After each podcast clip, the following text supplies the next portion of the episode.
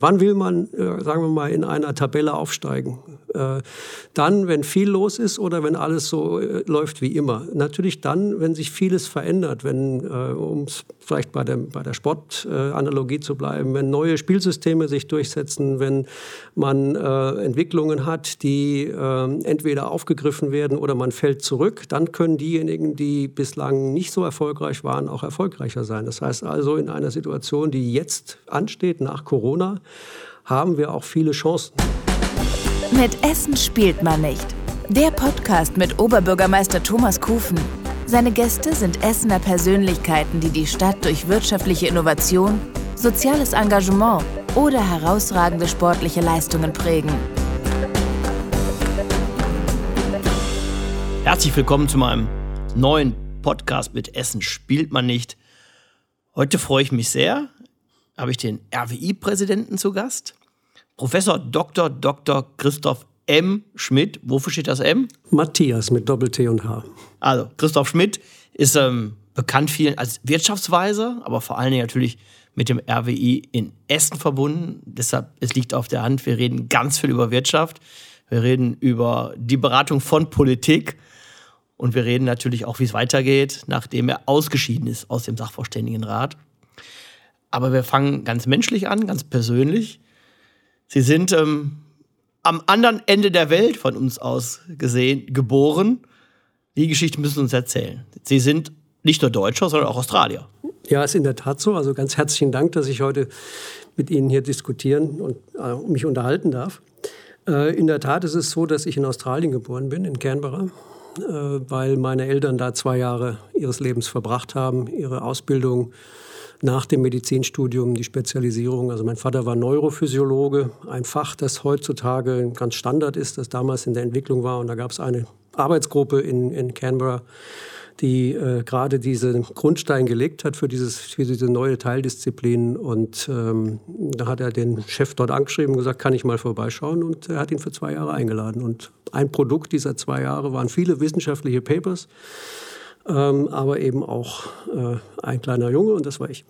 Gibt es noch Verbindungen nach äh, Australien? Ich bin immer wieder mal dort, aber das ist natürlich wirklich eine große Reise und man fährt nicht einfach mal für einen Tag hin. Interessanterweise haben wir viele Kollegen und Kolleginnen in, äh, in Australien, äh, die uns unsere Leute hier abwerben. Also nicht wenige haben aus Essen den Weg äh, äh, nach Sydney, nach Canberra nach Brisbane äh, oder nach Wollongong gefunden, was man hier nicht so kennt, aber äh, ist ein australischer Küstenort. Ich springe nochmal zurück, es waren die 60er Jahre. Das heißt ja nicht, man steigt irgendwie in Flieger über VAE und ist dann, wenn ich später sozusagen am anderen Ende der Welt, sondern das muss ja eine sehr langwierige Reise auch gewesen sein. Also die sind sowohl mit dem Schiff hin als auch mit mir dann zurückgekommen mit dem Schiff. Ähm, das war wahrscheinlich auch mit dem Flugzeug möglich, wenn nicht gleich nicht so schnell wie jetzt, aber äh, wir hatten ja auch alle kein Geld damals, äh, kurz nach dem Studium. Man muss sich ja vorstellen, das waren so gut 15 Jahre nach dem, nach dem Krieg, da war Deutschland noch im Wiederaufbau. Das waren schon ganz andere Zeiten und ich habe meine Eltern im Nachhinein schon auch für ihren Mut bewundert, da ans andere Ende der Welt zu gehen, in ein angelsächsisches geprägtes Land, äh, in die Fremde aber Wissenschaft ist ein gutes Vehikel, um zu integrieren, um sich zu integrieren und so hat das, glaube ich, ganz gut geklappt. Offenbar. Und äh, gibt es Gelegenheiten, wo Sie den australischen Pass zücken und nicht den deutschen? Na, eigentlich nur in Australien. Da ist immer äh, ein sehr großer Witz, äh, wenn ich einen Vortrag halte, äh, Kinder, das ist einer von uns. Er ist so eine Art, ist so eine Art Homecoming jetzt. Aber wundert euch nicht, er hat den komischsten australischen Akzent, den es gibt. Denn offensichtlich ist mein Akzent im Englischen immer deutsch geblieben, da gar keine Frage. Ihre Eltern waren beides Mediziner? Ja. Und Sie sind Volkswirt? Gab es nicht irgendwie auch so einen Moment, wo Sie sagen, ich gehe auch in die, in die Medizin? Ja, gerade nicht. Ich wollte einfach was, unbedingt was anderes machen. Das äh, war von vornherein klar. Ich wusste aber ehrlich gesagt nicht so richtig, was ich machen will. Ich war immer interessiert an Geschichte, an äh, Politik, an, an Zeitgeschehen. Naturwissenschaften vielleicht auch, aber nicht ganz so sehr. Und äh, mir ist es auch immer relativ leicht gefallen, äh, mathematische Methoden zu verwenden. Ich find, fand die sogar und finde es immer noch sehr, relativ elegant und macht mir auch Spaß, damit zu hantieren. Aber was ich damit anfangen wollte, wusste ich nicht so richtig und ich bin da ein bisschen zufällig zur Volkswirtschaft gekommen. Und dort auch promoviert, habilitiert. Thema der Doktorarbeit war? Ich habe mich in Princeton damals, ich war äh, dann selbst vier Jahre in den USA äh, und habe da ein PhD-Studium, also ein, äh, ein, Doktorandenprogramm durchlaufen äh, und äh, habe mich dort wiederum mit dem deutschen Arbeitsmarkt beschäftigt. Beschäftigung, Arbeitslosigkeit, Lohn, Lohnstruktur in Deutschland war mein Thema. Kriegen Sie den Titel dahinter, Doktorarbeit? Uh, Essays on the German Labor Market war der Untertitel. ich glaube, damit, war, damit ist alles gesagt. Es war Wages, Unemployment, uh, Wages and Unemployment. Hm. Ich spanne den großen Bogen jetzt von der Ausbildung im Ausland, am Ende nach Bochum zur Universität, dort die Professur. Mhm. Wie war der Weg dorthin? Ja, ich habe in Princeton, wie gesagt, einen, meinen Abschluss gemacht 1991 nach äh, vier Jahren PhD-Programm. Das ist äh, typischerweise so eine, so eine, so eine Landmarke. Vier, fünf Jahre braucht man dafür.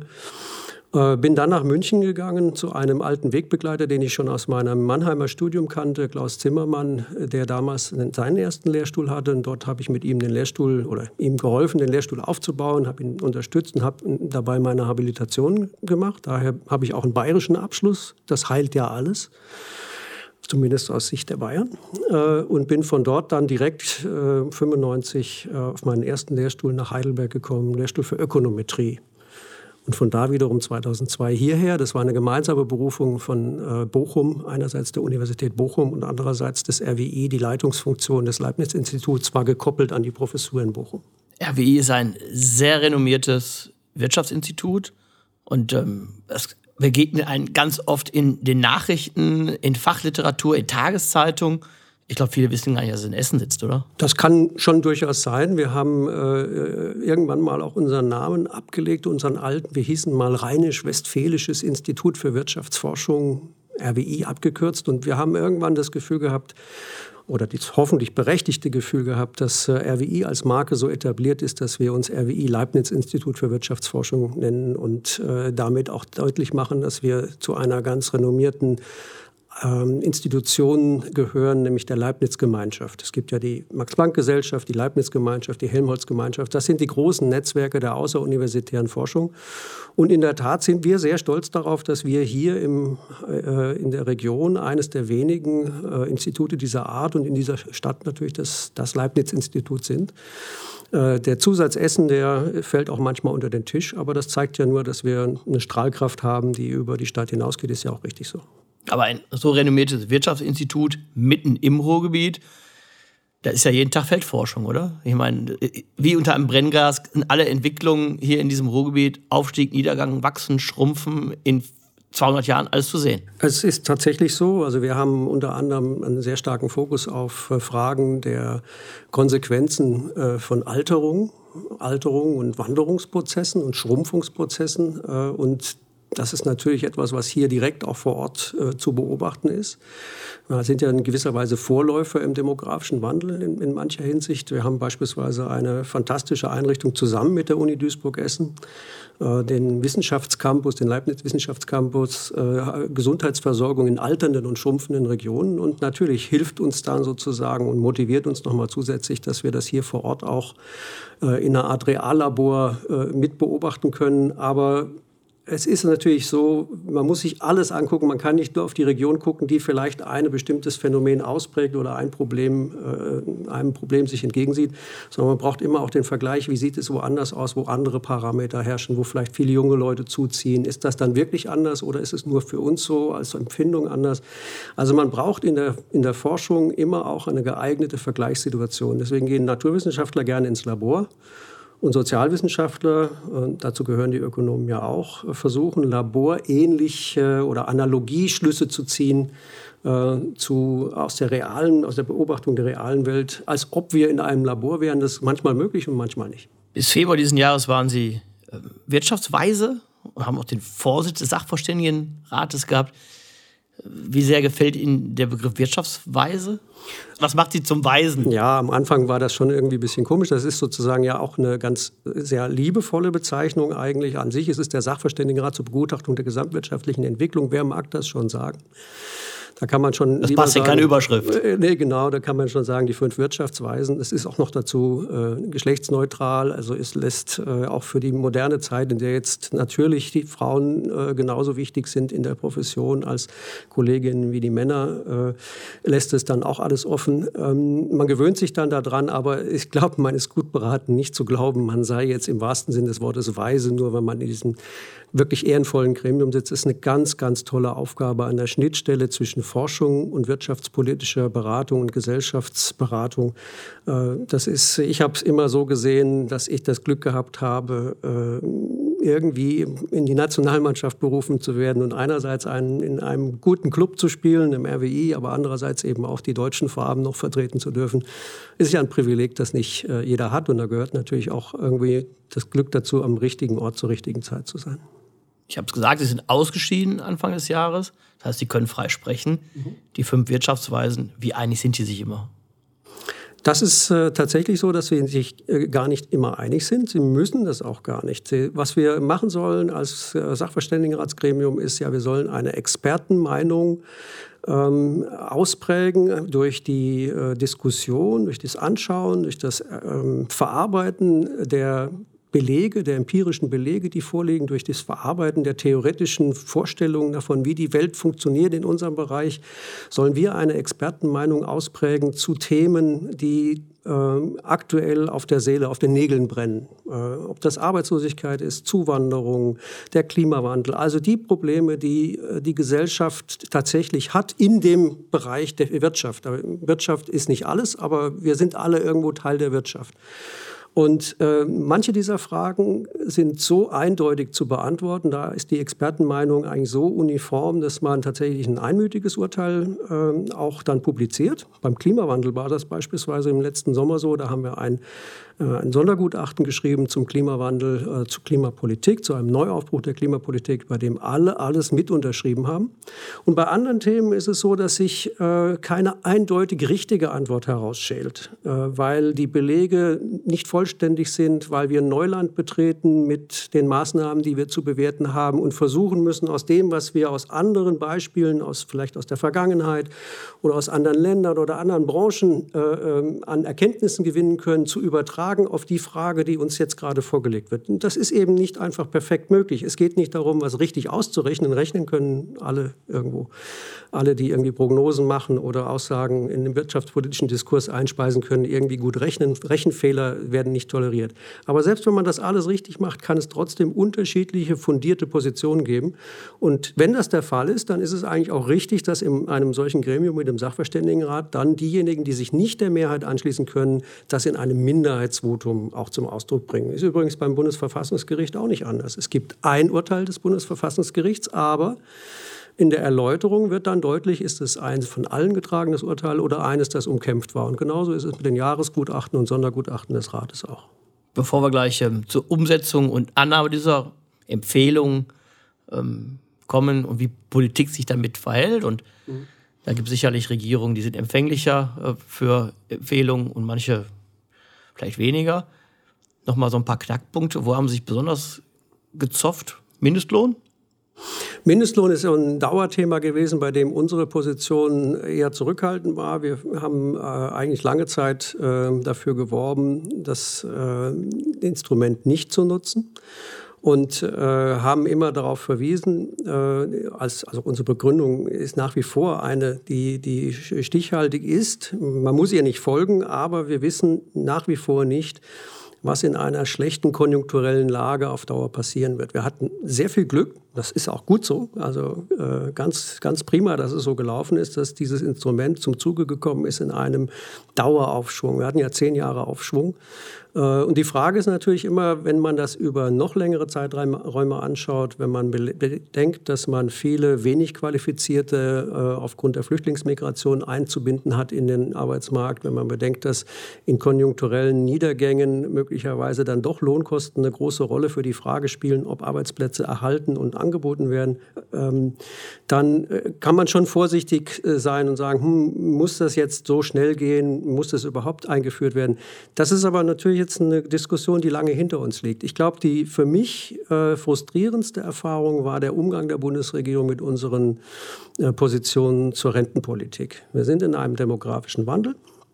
Und äh, wir wissen genau, äh, dass äh, keine Zuwanderung uns davor schützen wird, dass diejenigen, die in das umlagefinanzierte Rentensystem einzahlen, dass die vergleichsweise weniger werden. Und diejenigen, die die Früchte aus ihrer früheren Arbeit aus diesem System ziehen, berechtigterweise, dass die mehr werden. Und in einem solchen System kann man äh, ähm, eigentlich nur mit dem demografischen Wandel ähm, oder dem so entgegentreten, dass man sagt, wir können die Beiträge der Jungen auch nicht über alle Maßen wachsen lassen. Wir können das, was die, äh, das Rentensystem liefert an Leistungen für die im Ruhestand befindlichen, auch nicht bis zum Minimum kürzen.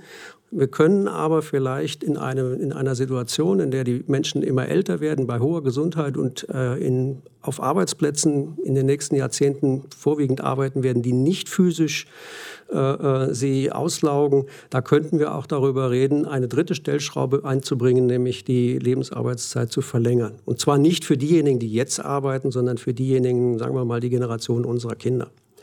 Äh, also das, da sprechen wir von der zweiten Hälfte des, des Jahrhunderts.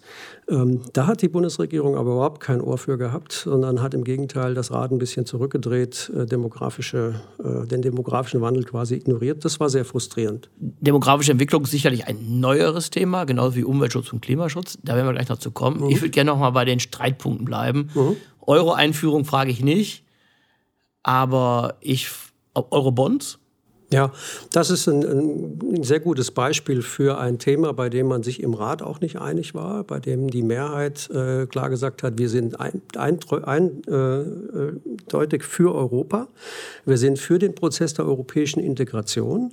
Und der europäische, der, der Integrationsprozess ist aber einer, der, wenn er nach klaren Regeln abläuft, auch stabiler ist. Und die klaren Regeln äh, aus der Sicht jedenfalls der Mehrheit und die, die ich jetzt auch vertreten würde, ähm, ist, ähm, dass die Arbeitsteilung sozusagen zwischen den nationalen Mitgliedstaaten und der europäischen Ebene klar definiert ist. Es gibt Dinge, die man besser gemeinsam macht die Geldpolitik zum Beispiel für eine gemeinsame Währung anzubieten, ist sicherlich etwas, was auf der europäischen Ebene äh, geschehen muss. Da muss natürlich aber auch die, Institution, äh, die Aufsicht über die Finanzinstitute auf der europäischen Ebene sein. Deswegen ist es richtig aus unserer Sicht, eine europäische Banken- und Kapitalmarktunion neben die Währungsunion zu stellen. Genau das Gleiche gilt für die Klimapolitik. Das Klima ist global. Am besten wäre eine globale Klimapolitik. Wir können natürlich keine globale Regierung äh, damit beauftragen, weil es die nicht gibt. Das ist ein internationaler Verhandlungsprozess. Aber in Europa gibt es ein die Möglichkeit zu einem gemeinschaftlichen Vorgehen. Deswegen sollte Klimapolitik europäisch sein. Also der europäische Emissionshandel beispielsweise ist ein, eine Reflexion dieser Grundidee. Und dann gibt es Themen, die sollten eigentlich eher auf der nationalen Ebene sein. Also solange wir Budgethoheit, Haushaltshoheit haben wollen für unseren Bundestag äh, über der, die Mittel des Bundes, solange wir also entscheiden darüber, was wir damit machen, und das machen die Franzosen auch und die Italiener auch und so weiter, solange sollte Haftung und Kontrolle dann auf der nationalen Ebene sein. Und da sind nicht alle der Meinung, also die Minderheitsmeinung war immer, wir würden gerne äh, auf der europäischen Ebene uns doch verschulden und dann würde der Integrationsprozess stärker beflügelt. Ist nicht ganz klar, äh, wer im Endeffekt recht hat, weil beide, gute, beide Seiten gute Argumente haben. Ich bin aber überzeugt, dass gut gemeint immer wieder mal hinterfragt werden muss und nicht unbedingt gut gemacht ist und dass deswegen ein äh, getrenntes Vorgehen auf der fiskalischen Ebene äh, vermutlich dauerhaft das, das äh, friedensstiftendere äh, Zusammenwirken ist. Denn im Endeffekt sehen wir ja in der Krise, die wir jetzt vor ein paar Jahren im Euroraum gehabt haben, sobald es darum geht, dass dauerhaft die einen die anderen finanzieren, finden die einen, dass sie das eigentlich äh, nicht tun müssten und zu viel geben und die anderen finden, dass zu wenig kommt. Wenn jeder für sich verantwortlich ist, kann man das vielleicht vermeiden. Also das ist ein großes Kontrovers kontroverses Thema, aber es ist ganz definitiv immer ein Thema gewesen, bei dem alle äh, Beteiligten Pro-Europäer waren. Ich versuche jetzt Schulnoten abzuringen. Oh. Europapolitik Helmut Kohl, Europapolitik Gerhard Schröder, Europapolitik Angela Merkel. mit welcher können Sie sich am meisten identifizieren aus Ihrer Profession der Volkswirtschaft und Wirtschaftspolitik?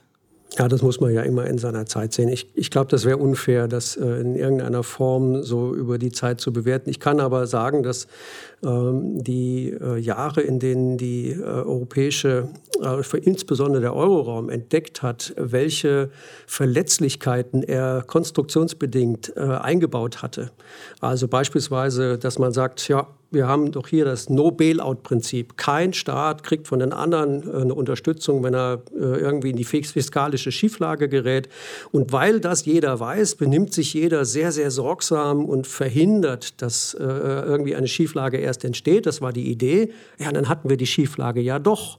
Sie kamen und ja doch. bei den Großen bei ja. Deutschland, Frankreich und plötzlich wurden die Regeln geändert. Und äh, dann war die Frage, äh, lassen wir das jetzt platzen oder äh, gehen wir von diesem No-Bailout-Prinzip zumindest mal im Geist äh, flexibel weg, um die Situation zu retten und hoffen dann, dass wir im nächsten Schritt die Institutionen so festigen, dass wir dann äh, dieses No-Bailout-Prinzip tatsächlich gefestigt haben. Und in der Situation, als Europa Schritt für Schritt diese, diese Schwächen erkannt hat und sie Schritt für Schritt dann auch, äh, sagen wir mal, behoben hat, zum Beispiel indem man einen europäischen Stabilitätsmechanismus als Rettungseinheit, als Rettungsfonds aufgebaut hat.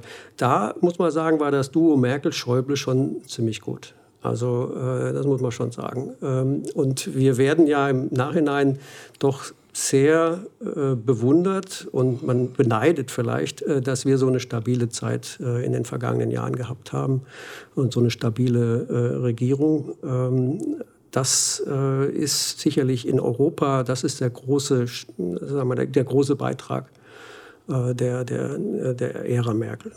Sie sind auch mit Großbritannien verbunden. Mhm. Wie werten Sie den, den Brexit? Und ja, verheerend, verheerend. Verheerend also, für wen? Äh, eigentlich für alle Beteiligten. Also ähm, natürlich für die Briten am allermeisten, wenn man nur die wirtschaftliche Situation nimmt. Äh, äh, da spielen ja offensichtlich sehr viele emotionale Aspekte eine Rolle. Ich habe äh, sehr gute äh, Kollegen in Großbritannien, bin da eingebunden, das, äh, darauf hatten Sie ja angespielt, in ein äh, Forschungsnetzwerk, äh, Center for Economic Policy Research, ähm, das eigentlich sehr europäisch immer gedacht war. Äh, sehr stark auch geprägt von den britischen Kolleginnen und Kollegen, aber eben auch vor allem als ein Integrationsnetzwerk, integratives Netzwerk in Europa sich verstanden hat. Und ähm, Sie werden wenig Wissenschaftler finden, die äh, Begeisterung dafür entwickeln, äh, dass sich äh, nationale Abspaltungen ergeben, dass sich äh, Leute denken, sie könnten alleine besser als mit dem Netzwerk das ist in der modernen Welt eigentlich schwer vorstellbar. Und äh, rein wirtschaftlich, denke ich, wird es eben allen schaden, vor allem sicherlich der britischen Wirtschaft. Das Thema Demografie hat mir schon angesprochen, insbesondere stark verbunden natürlich mit der Rentenpolitik. Das Thema Umweltschutz und Klimaschutz drängt immer weiter nach vorne. Sind die Wirtschaftsweisen auch grüner geworden? Ja, in der Tat sind wir seit 2011, also ich bin 2009 in den Rat gekommen. Damals war gerade die, der, die große Rezession. Äh, da war die große Frage, was machen wir denn eigentlich, wenn den großen oder wenn den Unternehmen die Kredite wegbrechen, wenn ihre äh, finanzielle, äh, ihr finanzieller Rückhalt wegbricht, soll da der Staat eingreifen in einer Art und Weise, wie es ordnungspolitisch bis dahin eher nicht der äh, sagen wir mal, diskutiert worden war. Diese Krise wurde ja relativ schnell überwunden. Es ging relativ schnell ja wieder aufwärts, weil äh, der Schock sozusagen, der, äh, die fehlende Nachfrage aus dem Ausland relativ schnell wieder zurückkam. Und dann haben wir uns äh, bereits 2011, als äh, wir sozusagen wieder Luft hatten, ähm, dem Thema Klima zugewendet. Und seit 2011 schreiben wir regelmäßig zur Klima- und Energiepolitik und äh, sind auch regelmäßig äh, dabei, für einen europäischen Ansatz und im Hinblick auf die globale Situation dann einen globalen Ansatz zu, äh, äh zu werben. Ähm, also am besten wäre es, äh, wenn es eine globale Bepreisung von CO2, von äh, Ausstoß von Kohlendioxid und anderen Treibhausgasemissionen aus fossilen Energieträgern gäbe. Warum wäre das am besten? Das wäre am besten, weil dann arbeitsteilig dort äh, die Emissionen am ehesten eingespart würden, wo es nach dem Stand der Dinge am günstigsten ist. Das ist schwer zu verwirklichen, braucht sehr intensive äh, globale, internationale Aushandlungsprozesse. Aber in Europa kann man einen einheitlichen Ansatz verwirklichen, indem man einen einheitlichen CO2-Preis äh, implementiert, ihn einrichtet. Das ist für Industrie und Energiewirtschaft auch gelungen. Seit ungefähr 15 Jahren gibt es den Emissionshandel. Wenn wir das auch noch für Verkehr und Wärme hinbekommen, die beiden anderen großen Bereiche, in denen fossile Energieträger zu Emissionen, der Nutzung der fossilen fossilen Energieträgern zu Emissionen führt von Treibhausgasen. Ähm, dann hätten wir sozusagen gewonnen. Wir haben aber bislang auch da nur bescheidene Erfolge erzielt mit unserem Werben. Vieles äh, an der Energiewende ist, äh, sagen wir mal, aus der Sicht der Schonung von volkswirtschaftlichen Ressourcen nicht gut gelaufen bislang. Man merkt in unserem Gespräch, wenn wir über Wirtschaftspolitik in Deutschland reden, hat das immer eine europäische Dimension. Häufig ich, zumindest, ja. Jetzt bin ich Oberbürgermeister einer großen Stadt. Mhm. Ich will die kommunalen Aspekt nochmal mit einbringen. Inwieweit spielen die Kommunen in ihrer Betrachtung der Situation eine Rolle? Eine riesige Rolle.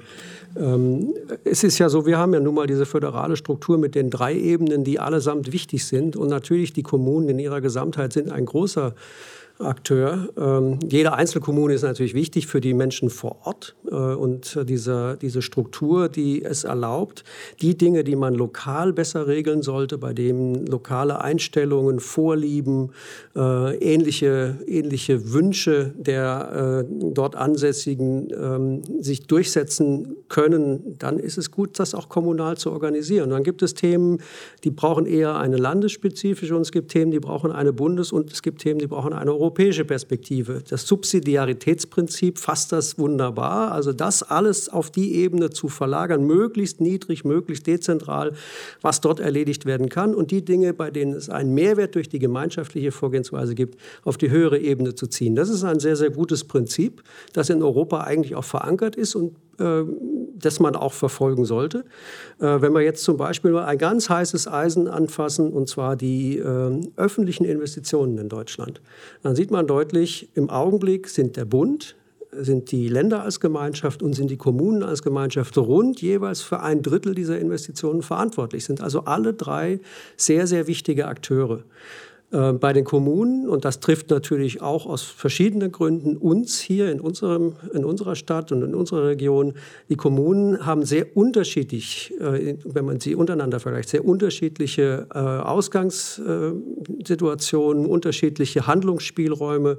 Da gibt es Länder wie Hessen, Nordrhein-Westfalen, Saarland, Rheinland-Pfalz, in denen es hochverschuldete Kommunen gibt. Und es gibt Länder, in denen das eher nicht der Fall ist. Also die, die Betrachtung muss immer sozusagen vom Kleinen unter dem Mikroskop hin zum Großen gehen. Volkswirtschaft heißt nicht, dass man nur das große Ganze anguckt, sondern es geht darum, die Einzelteile zu nehmen und das Mosaik dann zu einem Gesamtbild zusammenzusetzen. Und deswegen sind kommunale ähm, Fragestellungen für uns auch als RWI unglaublich wichtig. Da werden Sie sicherlich dahingehend zufrieden sein mit der Politik in Essen, dass wir seit 2017 ausgeglichene Haushalte haben, dass wir den Schuldenberg nicht weiter auftürmen. Zum ersten Mal seit 30 Jahren die schwarze Null. Wir werden schauen, wie wir durch die Corona-Krise kommen, aber der Anspruch haben wir auch da, dass wir mit dem Geld der Bürgerinnen und Bürger auskommen. Wir haben seit meiner Amtszeit 18.000 sozialversicherungspflichtige Beschäftigungsverhältnisse neu geschaffen. Insbesondere Unternehmen, die sich hier neu konzentriert haben. Weitere sind hinzugekommen. Das ist ein großer Schritt nach vorn. Trotzdem ist das Ruhrgebiet insgesamt ein schlafender Riese wirtschaftspolitisch und hat sicherlich auch noch das eine oder andere, wo wir therapieren müssen. Also ich glaube, dass äh, ein, eine Aufgabe wie den wirtschaftlichen Erholungs- oder wirtschaftlichen Aufholprozess mitzugestalten, dass die schon allein deswegen besonders herausfordernd ist, weil die Konkurrenz ja nicht schläft, sondern auch eben sich weiterentwickelt. Und ähm, ich würde es immer so sehen und würde dafür sehr stark werben, dass große Umbruchprozesse ähm, nicht nur herausfordernd sind, sondern auch große Chancen bieten. Wann will man, äh, sagen wir mal, in einer Tabelle aufsteigen? Äh, dann, wenn viel los ist oder wenn alles so äh, läuft wie immer. Natürlich dann, wenn sich vieles verändert, wenn, äh, um vielleicht bei der, bei der Sportanalogie zu bleiben, wenn neue Spielsysteme sich durchsetzen, wenn man äh, Entwicklungen hat, die äh, entweder aufgegriffen werden oder man fällt zurück, dann können diejenigen, die bislang nicht so erfolgreich waren, auch erfolgreicher sein. Das heißt also, in einer Situation, die jetzt ansteht nach Corona, haben wir auch viele Chancen. Das ist natürlich für eine Stadt, die ähm, natürlich nicht, äh, ähm, sagen wir mal, so viele finanzielle Handlungsspielräume hat äh, wie andere Städte, die ähm, einen Strukturwandelprozess ähm, auch hinter sich hat, der durchaus sehr einschneidend war. Ist klar, dass das nicht einfach sein wird, aber äh, die Möglichkeit beispielsweise äh, bei der Digitalisierung des Verwaltungshandelns sehr große Fortschritte zu machen, sind natürlich da. Und äh, immer die Chancen zu sehen und nicht die Risiken, wäre jetzt aus der wirtschaftspolitischen Beratersicht mein, mein, äh, mein Credo. Aber ich habe es natürlich leicht. Ich muss es nicht verantworten. Ich kann nur äh, dazu, äh, sagen wir mal, meine Position nennen.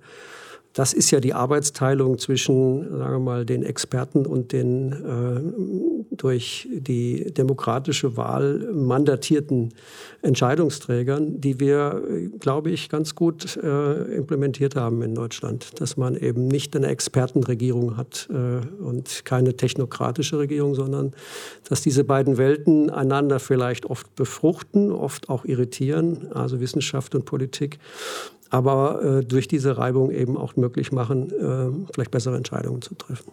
Ich nutze die Gelegenheit, kostenlose Ratschläge für die Ruhrgebietstädte. Da drei Sachen, die wir sofort angehen sollen, aus Ihrer Sicht?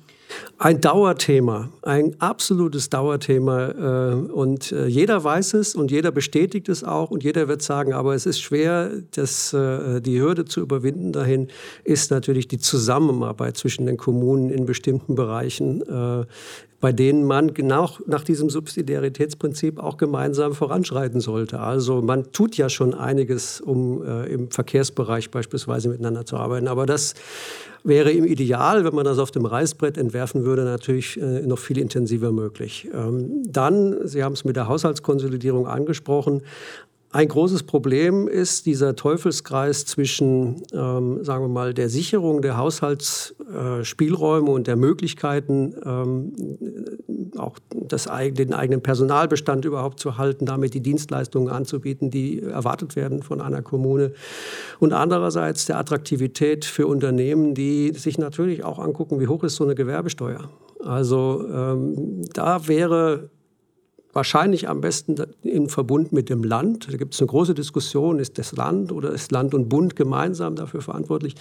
Aber da wäre es schon auf Dauer äh, sinnvoll, ein, eine Strategie zu entwickeln, wie man von diesem Schuldenberg runterkommt. Es kann nicht einfach nur sein, dass man sagt, wir äh, machen eine große Entschuldungsaktion und ändern nichts. Es muss natürlich im Verbund mit einer, mit einer ähm, Neupositionierung und einem ganz neuen Ansatz, vielleicht auch durch kommunale Zusammenarbeit äh, ähm, sein. Aber da braucht man, äh, da muss man schon voran. Und das Dritte, und ich glaube, da ist man auch hier mehr und mehr auf, die, auf den Trichter gekommen, das Dritte wäre ganz stark auf den Produktionsfaktor zu setzen, ähm, den wir in Deutschland am, am best, auf den wir am besten setzen sollten, nämlich auf äh, die Talente und das Wissen und die Fähigkeiten, die in den Menschen drinstecken.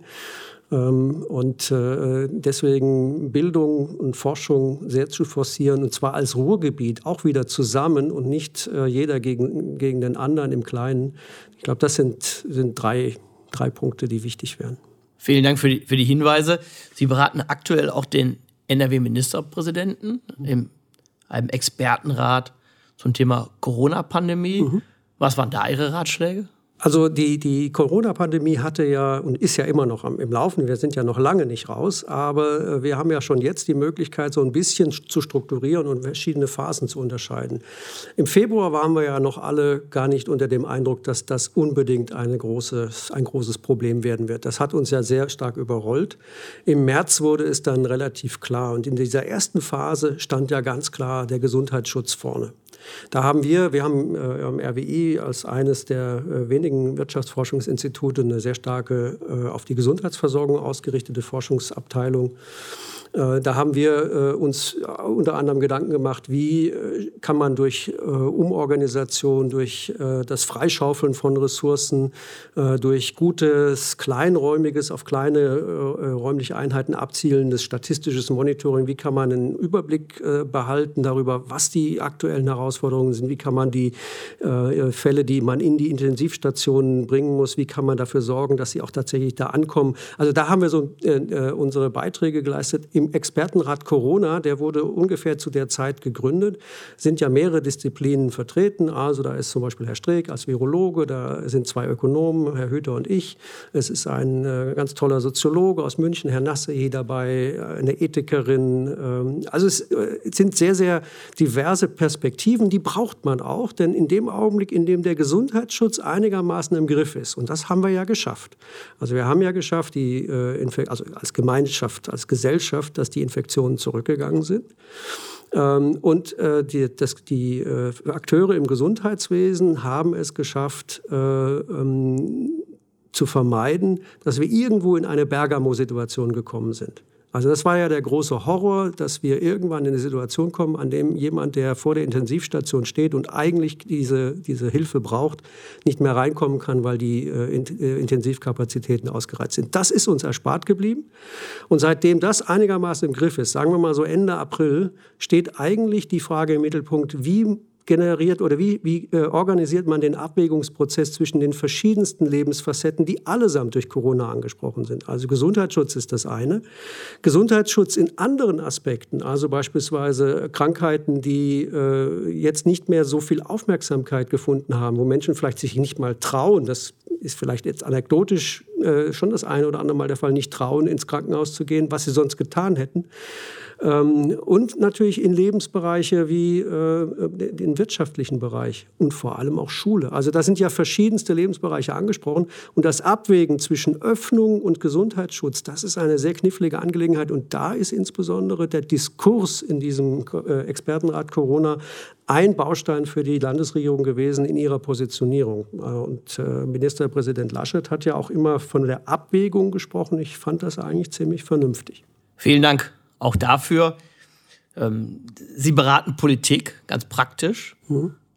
Inwieweit juckt es vielleicht auch mal oder hat es gejuckt, selber mal die Theke zu wechseln, auf die andere Seite zu gehen? Gab es Anfragen, in ein Schattenkabinett einzutreten? Nein. Gab es die Frage, äh, Angebot Minister, Staatssekretär? Oder war das immer ganz weit weg? Und, das war und am Ende sind sie froh, dass sie gar nicht gefragt wurden. Das war in der Tat immer weit weg und auch äh, von meinem Selbstverständnis. Ich bin mit Herz und äh, äh, Leib und Seele und mit dem Herzen bin ich Wissenschaftler. Wissenschaftler äh, müssen, glaube ich, auch eine gewisse Distanz äh, zum Gegenstand haben. Politik ist sicherlich auch die Kunst, Pakete zu schnüren, Kompromisse zu finden, bei denen man an der einen Stelle etwas äh, zugibt, was man oder etwas zulässt, was man an sich nicht gut findet, um an der anderen Stelle etwas, was einem noch wichtiger ist, für seinen Entwurf, seinen politischen, gesellschaftlichen Entwurf durchzusetzen. Sie korrigieren mich, wenn ich das nicht richtig sehen sollte. Ähm, und ein Wissenschaftler hat die Freiheit, äh, in gewisser Weise auch kompromisslos zu sein. Das stimmt natürlich auch nur bis zum gewissen Grad. Wenn ein wirtschaftspolitischer Rat was taugen soll, muss er an der Lebenswirklichkeit angebunden sein. Er kann nicht einfach irgendwo im Elfenbeinturm stattfinden. Aber trotzdem bleibe ich äh, im Herzen und in dem, was ich tue, immer Wissenschaftler. Und von daher, ich glaube, diese Welt äh, werde ich äh, nicht verlassen äh, in Richtung äh, eines Beitrags in der Politik. Das kann ich mir eher nicht vorstellen. Und diese Welt spielt sich in Essen ab. Ich bin stolz darauf, dass wir mit diesem Institut in Essen wirklich so renommierte, kluge Köpfe haben, mit Ihnen an der Spitze, aber viele wirklich spannende Mitarbeiterinnen und Mitarbeiter, die ähm, Politik beraten und sich auch nicht entmutigen lassen, wenn nicht alle Ratschläge angenommen werden. Vielen Dank für das Gespräch. Ganz herzlichen Dank. Das war Mit Essen spielt man nicht. Das Podcastgespräch mit Oberbürgermeister Thomas Kufen. Vielen Dank fürs Zuhören und bis zum nächsten Mal.